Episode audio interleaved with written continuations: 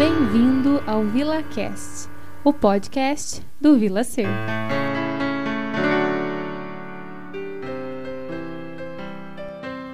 Bem-vindos a mais um VilaCast. E hoje estou aqui com uma querida colega, uma pessoa que eu admiro muito, que é a Lídia Miranda. A Lídia, ela é psicóloga clínica com atuação na infância e na adolescência. Ela é também psicóloga social. Atualmente, ela é coordenadora do CRAS 4 na cidade de Ourinho, São Paulo. Então, quem acompanha a gente, é o Vilaceiro da cidade de Ourinhos de São Paulo, estado de São Paulo, interior do estado de São Paulo. E hoje a nossa convidada também é da mesma cidade. Então, ela é coordenadora do CRAS 4 em Ourinhos. E a Lídia também é conselheira municipal dos direitos da criança e adolescentes em Ourinhos. Então, Lídia, seja muito bem-vinda. E eu vou te fazer uma pergunta. Você vai poder falar oi pro pessoal, né, para quem está escutando a gente. E eu vou te fazer uma pergunta que acho que com essa pergunta inicial você vai poder contar um pouquinho também para o pessoal que está ouvindo a gente quem é a Lídia. Então, esse nosso podcast é um podcast especial é, por conta da data é, do Dia da Consciência Negra, que acontece todo dia, né, que é, é, prestigiado todo dia 20 de novembro. Então, nós estamos gravando esse podcast na data de 19 de novembro de 2021. Ele vai ser lançado na próxima quinta-feira, então você já, quando vocês escutarem a gente, já vai ter passado 20 de novembro. Mas o podcast, ele é algo assim, né, Lídia? Ele é atemporal. As pessoas podem escutar a qualquer tempo, a qualquer momento, e sempre vai ser tudo que a gente vai discutir aqui hoje sempre vai ser uma fala assim é, reflexiva, que vai levar as pessoas à reflexão, mesmo que elas não estejam escutando em novembro, né? Então, Lídia, gostaria que você se apresentasse e que você me respondesse, assim, que você falasse um pouco o que te, o que te interessou nesse tema, o que te fez estudar esse tema e que você contasse um pouquinho de você pra gente, pra gente aquecer aqui o nosso VilaCast. Primeiro quero cumprimentar quem estiver ouvindo, né? Como você colocou, independente do momento. Quero te agradecer, Dani, pelo convite, né? Eu fiquei feliz e foi um desafio para mim, né? Uma experiência nova. Você também é uma, uma pessoa, uma profissional que eu admiro bastante. Vai ser uma conversa bem legal, bacana. E, e, você já colocou um pouco da, da minha trajetória profissional. Esse, é, a questão da clínica tá bem recente, né, no forno, assim, mas está sendo uma experiência bem bacana. Essa questão racial, é, o que fez eu me interessar por essa temática, primeiro foi a minha história de vida, né? Por eu ser negra e por eu me reconhecer como negra, que é um processo, né? Então, esse é o primeiro ponto da identificação com essa temática. E essa questão de se reconhecer como negra é, foi algo. Primeiro eu quero falar um pouco sobre essa questão, depois vou, vou colocar a experiência pessoal, né? Claro. Então, esse reconhecimento, né? Se reconhecer como negro é saber que o negro tem um lugar socialmente, né? E quando você se reconhece enquanto negro, é você reconhecer toda essa história, toda essa luta e também olhar essa história valorizar essa questão ancestral. Então, esse processo de reconhecimento como negra, né, tem até um livro da, da Bianca Santana, é, Quando Descobri Negra, que é, ela conta né, muito essa questão do descobrir, de se reconhecer, de se declarar Comigo foi num período da faculdade, né? Porque a gente já nasce com essa questão racializada, né? Quem a pessoa negra, mas se reconhecer com esse olhar, né? De que o negro é posto e você reconhecer essa luta e essa valorização da história foi, foi esse o motivo que me levou a, a se identificar com essa temática. E a estudar foi quando eu tive é, a primeira experiência de estágio, que eu trabalhei com crianças e adolescente em vulnerabilidade social. E eu comecei a estudar sobre esse tema, na verdade, né, sobre a criança e adolescente em vulnerabilidade social, que foi atuação na assistência, né?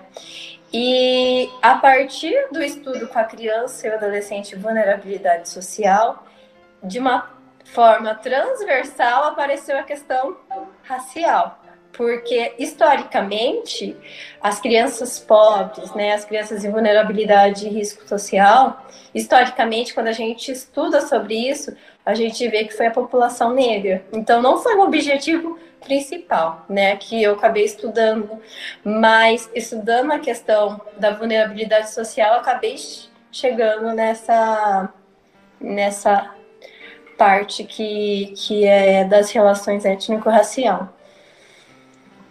É muito interessante porque tudo que a gente estuda e que a gente se envolve é, sempre tem muito a ver com a gente, né? As coisas que a gente se identifica. É muito bonito ouvir você e falando desse, desse encontro, Lídia, com você mesmo.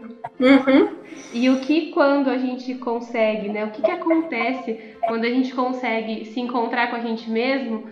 O que, que a gente vai podendo assim fertilizar, produzir e, e oferecer para as pessoas, né? Exatamente.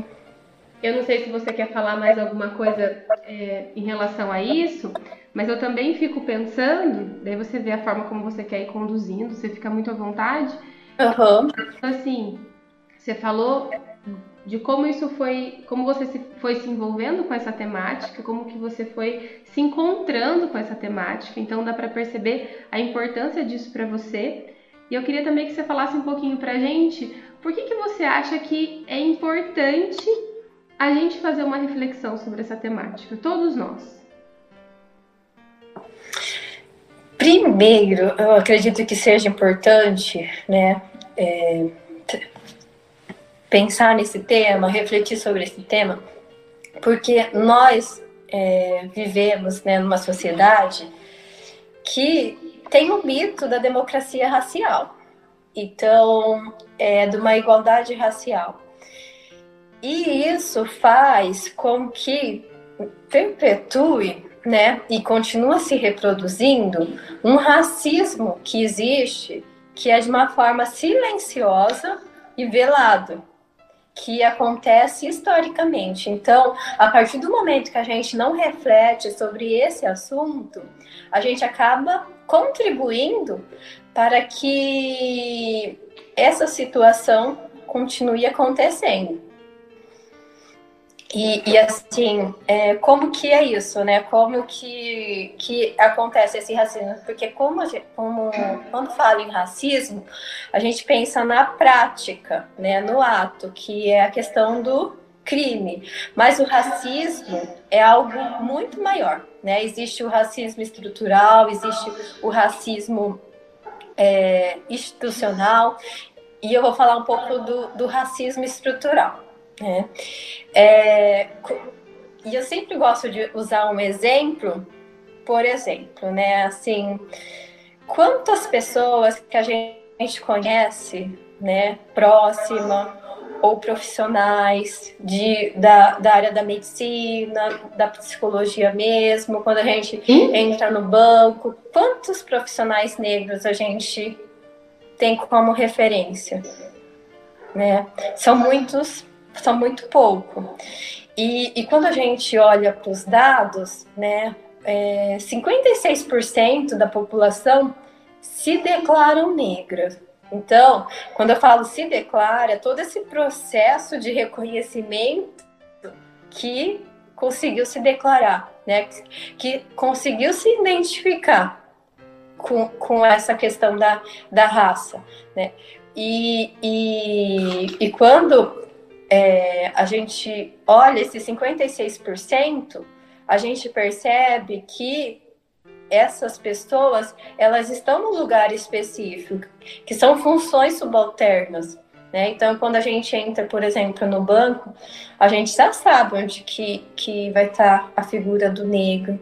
Né? A gente já sabe que, que para ah, esses que, que acabaram tendo essa, essa, esse rompimento, né, acaba sendo de uma forma muito isolado, acaba sendo poucos. Então, por isso que esse é um dos motivos que é importante é, refletir sobre, sobre esse tema. Outro, outros dados falam que 90% da, da população diz que tem racismo. conhece pessoas que, que já praticaram, mas apenas 10% é, se dizem racista. E, e assim, quando a gente fala desse, dessa questão do racismo estrutural, é, é a questão também de omissão de, na história, né, de, de, do, de questões ou referências ao negro de uma forma, de uma forma positiva. E, e isso interfere diretamente nessa questão da, da identificação em relação a essa identidade, por exemplo. É, algumas referências positivas, como Machado de Assis, a gente é omitido que ele é negro, né? Por exemplo, o Egito, que é um, um, um lugar onde foi o berço de grande descoberta, de que, que refletiu na Europa e todos os lugares do mundo, é, é, é feito um, uma omissão que ele se encontra no, no, no, continente, no continente africano. E, e, assim, são pontos importantes quando eu falo dessa questão da valorização, né, de descoberta da matemática, da astronomia, de outras descobertas. Essas omissões estão dentro desse racismo estrutural, né? Porque é, historicamente o negro foi construído, né, essa questão do racismo, numa posição inferior.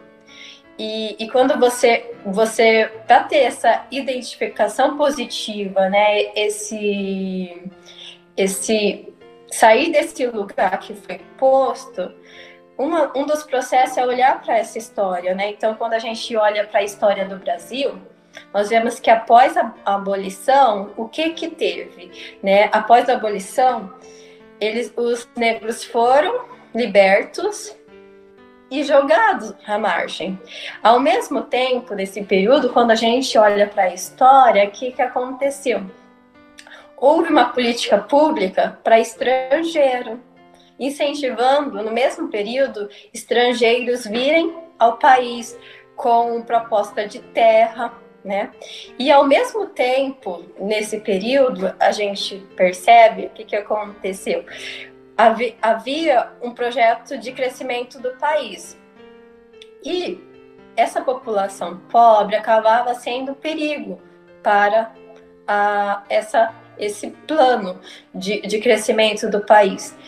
E foi, principalmente quando eu estudo sobre a infância e adolescência, né, naquela época não era adolescência ainda, era juventude, mas é, a primeira lei que surgiu para essa faixa etária foi para crianças pobres, e são crianças negras. E essa, essas leis que surgiram foi de punitiva, né? De tirar elas da, da família, do convívio da família e levar elas para internatórios, né?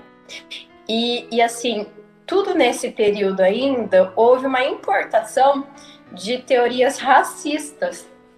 E, e essas teorias foram sendo apropriadas pela ciência, né? Então, foi tudo uma construção social.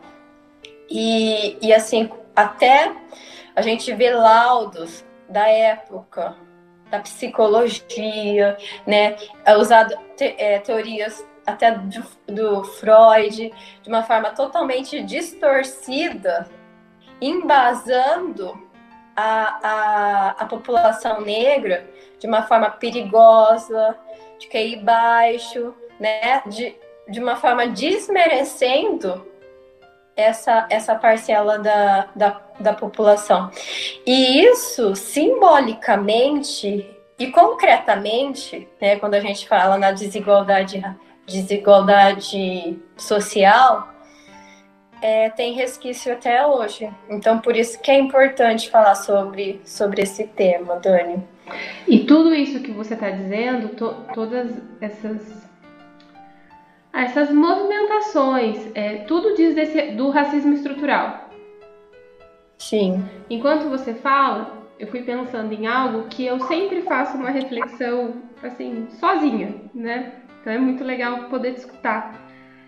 Porque eu, eu faço uma reflexão assim, que o primeiro, o primeiro passo para a gente poder assim, se envolver com essa, com essa questão que é tão importante, é, não sei se principalmente, mas com certeza também no país que a gente vive, né, que é o Brasil, né, é, que a primeira coisa assim é a gente poder reconhecer e aceitar que nós somos racistas. Exatamente. Todos nós, né? É, é, é assim, como que eu vou falar que eu não sou racista? A gente é transpassado por tudo isso que você está falando. Isso, é, essas coisas são, são coisas inscritas na gente sem a gente perceber. E a gente reproduz sem perceber também. A gente, muitas vezes, a gente. Não tô falando de quando é algo pejorativo, quando é algo que se enquadra no crime, porque tem também, e tem muito, e ainda existe muito isso. Mas eu tô falando nisso que é mais velado que você tá trazendo, isso que é mais sutil. Acho que a nossa proposta é ter um olhar mais afinado sobre essa temática, né, Lídia? Porque a gente, a gente reproduz o racismo sem perceber. E daí, como é. Eu acho que é. Eu, eu acho que essa é a sua proposta, me fala se eu estiver errada. Mas eu acho que a proposta é: vamos falar sobre isso. Porque é só falando sobre isso que a gente também vai podendo perceber o quanto a gente ainda é contaminado e a gente vai poder ser ativo nesse processo de desconstrução construção. Exatamente, Dani, esse é o ponto-chave essa, essa ideia. Eu vou dar um exemplo simples que eu estava olhando aqui, o, o, lápis cor de pele. É muito interessante. Você sabe, eu não sei se você passa por isso, mas as crianças no meu consultório têm trazido muito essa questão. É tão bonitinho de ver. Mas fala, você vai falar. Eu, eu, eu tenho sido, sido tocada pelo lápis cor de pele. Então, e, na, e assim, a primeira coisa, eu comprei aquele lápis que tem vários tons de pele, porque é algo que, como eu falei, que eu trabalhava com as crianças com essa, com, né, dessa, da, da população negra, e, tem, e assim, elas colocavam, desenhava assim a cor de pele, mas não se identificava com aquilo né? Então, mas é o, é o que a gente acaba reproduzindo, né? E por isso que, assim, eu acredito que isso também me levou para para clínica, né? Porque no social faz com que eu olhe nessa nessa visão mais histórica, né? De uma forma mais coletiva e, e diante das vivências, né? eu me interessei de estudar nessa perspectiva do sofrimento psíquico, né, dessa questão da, da psicanálise de uma forma mais específica para essas questões étnico-racial, que, que, assim, diante, como falo, diante da questão do próprio racismo estrutural, existe pouco estudo, né, em relação a essa, essa temática. E um outro ponto que eu não, de, não podia deixar de citar da Virginia Bicudo. Ai, né? com certeza, com certeza. Co conta para as pessoas quem, quem é Virginia Bicudo. Que, que eu fico feliz em saber quem é Virginia Bicudo. Fico feliz. A Virginia Bicudo, ela é a, a primeira psicanalista do Brasil não médica, né? Ela é socióloga, né? E ela foi é, a primeira a primeira psicanalista, né? é, a sem fazer parte da, da Associação de Psicanálise e, e ela também foi uma das dos primeiros nomes do Brasil para falar do campo, é, do campo clínico da psique infantil. Ela fez, ela foi para para Europa, ela trabalhou, ela fez trabalho com a Melanie Klein, né? E ela foi uma das precursoras do trabalho com a, com a criança no Brasil. E diante do racismo estrutural, quem conhece ela? Que bom que eu conheço, Lídia. Ai, que bom, Dani. fiquei feliz, fiquei feliz. Para quem não, para quem está acompanhando a gente, não é da área da psicanálise, não é estudioso, estudioso da psicanálise, acho que é importante a gente contar um pouquinho. Melanie Klein também, né, uma mulher não médica, numa época onde a psicanálise só tinha homens médicos, e ela é, a, ela é a precursora da psicanálise infantil, do trabalho com crianças. Haviam outras pessoas anteriormente a ela que trabalharam com crianças, mas a, a grande é, descoberta do como trabalhar com crianças foi com Melanie Klein. Então ela é também uma referência né, de mulher, de força e, trabalho com crianças. E daí você está falando da Virginia Bicudo, né, uma psicanalista mulher né, no Brasil. Negra, né? Não médica, porque existe muito, gente, essa questão. Isso ainda existe, a gente passa por isso. Nós que somos mulheres, que somos psicólogos e não médicos, porque a psicanálise não é uma. É, não é uma, um ofício da psicologia a psicanálise ela é uma metapsicologia é, que trabalha com o sofrimento psíquico, com o inconsciente. Então, muitos médicos é, são psicanalistas, principalmente médicos psiquiatras, e os psicólogos também, né? Muitos psicólogos. E a gente sofre um tanto. Eu vou, tô saindo um pouco do tema, mas vou voltar. A gente uhum. sofre um pouco disso também, né? Que ah, trabalha com psicanálise, mas é psicólogo, né? Então, se a gente sofre isso hoje, Tô voltando agora pro tema. Se a gente sofre isso hoje, imagina, né, em 1900 e bolinha, não médica e negra. Mulher, não médica, mulher e uhum.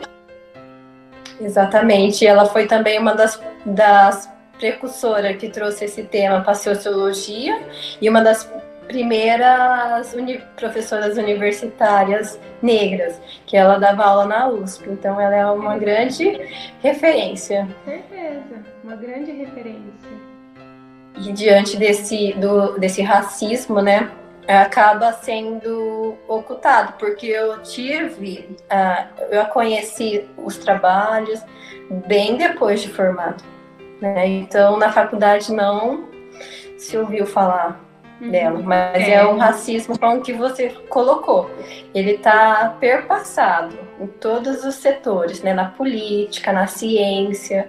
Então, se não houver essa reflexão mesmo, naturalmente a gente vai reproduzir. A gente reproduz, sim.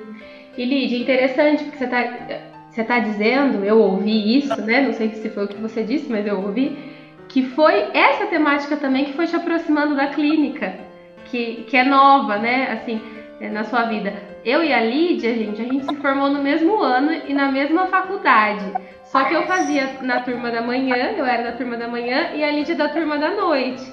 Então a gente nunca teve assim uma proximidade física, né, Lídia? Mas a gente sempre teve muito, muita admiração e muito carinho uma pela outra, né? Tivemos poucos encontros, né? Mas tem um vínculo afetivo, né? Interessante.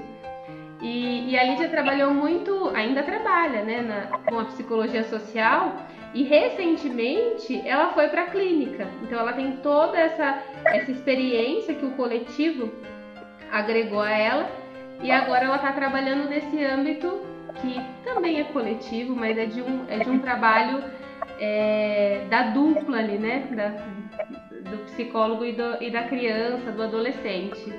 Então, eu queria que você contasse um pouquinho sobre essa sua experiência, se é isso mesmo, se essa temática também te aproximou da clínica e o que, que você percebe dessa questão é, racial, é, da questão do racismo, é, no sofrimento psíquico das crianças que você tem atendido, os reflexos disso no sofrimento psíquico, é, e pensando isso pelo via da, da psicologia, da psicanálise mesmo. E você é isso mesmo que você colocou, Dani. E é interessante porque antes de essa eu fui para a área social porque eu passei no concurso público, né, ainda na faculdade, e eu fiquei fui chamada uns 10 meses depois de formada, né? E nesse período eu recebi a proposta de ir para a clínica, mas eu não me identificava, né? Não me identificava, eu não conseguia, não fazia sentido. E assim, e, e o social me chamava, né? E então quando eu fui chamada no concurso, eu fiquei muito feliz não só pela questão da estabilidade, mas por me identificar com essa, com essa temática do social. E, e olhando é, e aos, é, na, com a experiência e tendo a vivência né, de algumas questões, até de, de situações com atos racistas, né? Foi me instigando a estudar essa questão do sofrimento psíquico, voltado para essa questão do racismo, que é um, um sofrimento como, como os estudos falam, né? É um, é um sofrimento é, histórico, específico e coletivo, né? Tem a questão subjetiva da vivência, né? Da dor que cada um vai vivenciar, mas ao mesmo tempo está entrelaçado com toda essa essa questão. E, e isso foi, foi tem me levado a, a estudar. Só que uma, um outro ponto que eu quero trazer né, que, que é, é olhar essa questão subjetiva e também coletiva. A, o público da clínica, né, por essa questão desses 56%, a gente sabe onde estão configurada essa população negra, ainda não esse espaço de cuidado, né, ainda não é um não é espaço é acessível Exatamente, acessível à população negra. E daí a gente entra no que você estava falando de quando a gente entra no banco. Exatamente. Sim. Sim. É, eu, eu, eu tô na clínica é, há nove anos, né? É, não existe. Exatamente. É muito pouco o atendimento com pessoas negras, muito pequeno. Exatamente. Então, é, é, é essa, essa, percepção que eu tô tendo, que eu já tinha, né? Essa. Já imaginava? E eu, exatamente. E agora eu tô sentindo na prática, né? Que é realmente um espaço, vamos falar, para a população negra, ainda é um espaço elitizado. Né? Por mais que a gente sabe que existe a, a, a questão da psicanálise, né? De uma, é, existe várias outras possibilidades, a clínica, mas é, ainda para a população negra ainda não, não é acessível, né? Então é, o, os espaços de cuidado acaba sendo sendo outros, né? Mas esse esse específico da clínica é algo que, que não, não, não acaba chegando a essa população. Nem no, no sentido é, particular, e nem no sentido, pela minha experiência da prefeitura, nem no sentido é, público, porque geralmente o, os, o que é ofertado é na região central, é num horário de trabalho, né? Então, são situações que acabam dificultando o acesso. O cuidado. Exatamente. E diante de toda essa, essa questão que eu já coloquei, que a gente está é sujeito a qualquer tipo de sofrimento, né? A qualquer tipo de de vulnerabilidade humana, mas essa população existe essa questão racial, né? E tem um, uma psicóloga que ela fala assim que o negro, né? Ele acorda todo dia em estado de alerta, esperando o próximo assédio racial, né? E ela coloca que nem às vezes no sonho, no sono, eles estão imunes, né? Então, ela, essa, essa psicóloga coloca essa questão. Então, a gente percebe é, essa necessidade de cuidado, mas também essa, essa negligência que, que por isso que eu acredito que me levou a estudar esses dois pontos, entendeu? A questão social e, e agora esse depois que eu tive esse suporte que, que me deu sentido no social, que eu consegui ir para a clínica. Lídia, é, é, é, muito interessante tudo que você vai contando pra gente, esse mundo de, de reflexão que você abre pra gente. É, eu já te admirava, agora te admiro ainda mais. Não é à toa que eu te admirava. uma referência, uma referência de, de psicólogo, uma referência de mulher, uma referência de psicóloga mulher negra. Exatamente. e você também, porque não é qualquer pessoa que me convida para falar sobre esse tema. Dani. Ah, Lídia, não. não. psicóloga clínica. Mas eu, é, você sabe, né? Eu, eu, você sabe o quanto eu confio no seu trabalho, né? E te, te indico um monte de titico, né, Lídia? Vira e mexe, chega uma indicação minha, né? Porque confio muito no seu trabalho, muito. A gente vai trabalhando na clínica, a clínica ela vai tomando um corpo que tem alguns momentos que a gente não consegue em algum momento né, receber um paciente, né? Às vezes é, uma, é um paciente que, que é da mesma família que o outro que você atende. Então a gente sempre está assim indicando para amigos, né? Isso faz muito parte da nossa da nossa da nossa prática e eu tenho muitos em Ourinhos, a gente tem muitos profissionais bons muitos. E eu tenho várias pessoas que eu sou feliz assim indicar e você é uma delas. Então isso não tem nada a ver comigo, tem a ver com você. ah, bacana. Acho que a gente, né, vai se encaminhando para o final do nosso, do nosso PilaCast. Você quer falar mais alguma coisa, Lídia?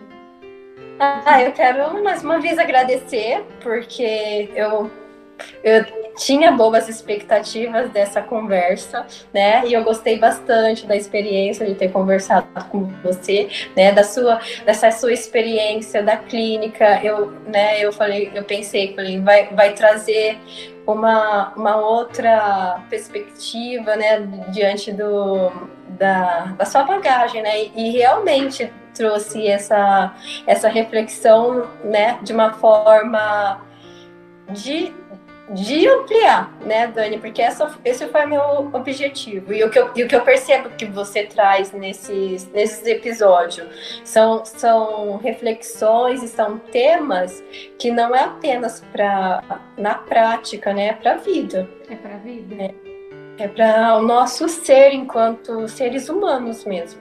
Sim, eu sempre falo que o objetivo do Vila Ser, até é, você está falando de de elitizado, né? A psicanálise, ela é, a gente precisa, a gente luta para não ser uma prática elitizada, né?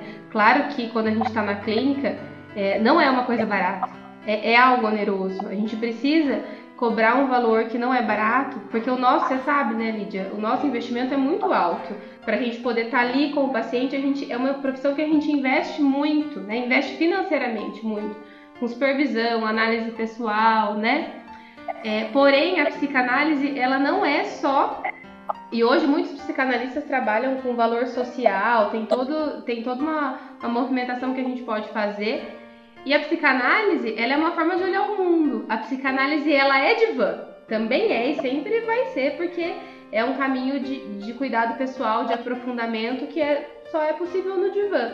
Porém, psicanálise é uma forma de olhar o mundo. Então, esse encontro que a gente está tendo, por exemplo, ele é de ampliação. Ele é de encontro, ele é terapêutico, ele é de ampliação. Então, com o Vila, eu falo que eu tento assim semear, semear desenvolvimento humano para poder brotar, né? Então, é, os podcasts, as lives, é, a, a, a, os cursos, as oficinas, todas as coisas que a gente faz é muito mesmo com esse intuito. Então é isso. Muito obrigada. Foi um prazer ter você aqui com a gente. Fiquei muito feliz. Muito feliz. É uma oportunidade, dia 20 de novembro, é uma oportunidade para a gente se atentar a refletir sobre isso, que é uma reflexão de todo dia. Exatamente. Todo dia. E, pessoal, que está escutando a gente no VilaCast, muito obrigada. Agora a gente vai. Eu sempre uso uma metáfora de um, de um conto do Miyakoto, que gente, ele fala que o cais é aquele momento de aguardo até a próxima viagem marítima. Eu penso que os nossos episódios de podcast são uma viagem marítima profunda a partir da psicanálise. Então agora é hora da gente se sentar no banquinho do cais e aguardar o próximo convidado, a próxima viagem, o próximo RolaCast. Muito obrigado, muito obrigada, Lídia. Um beijo, gente, para todos vocês.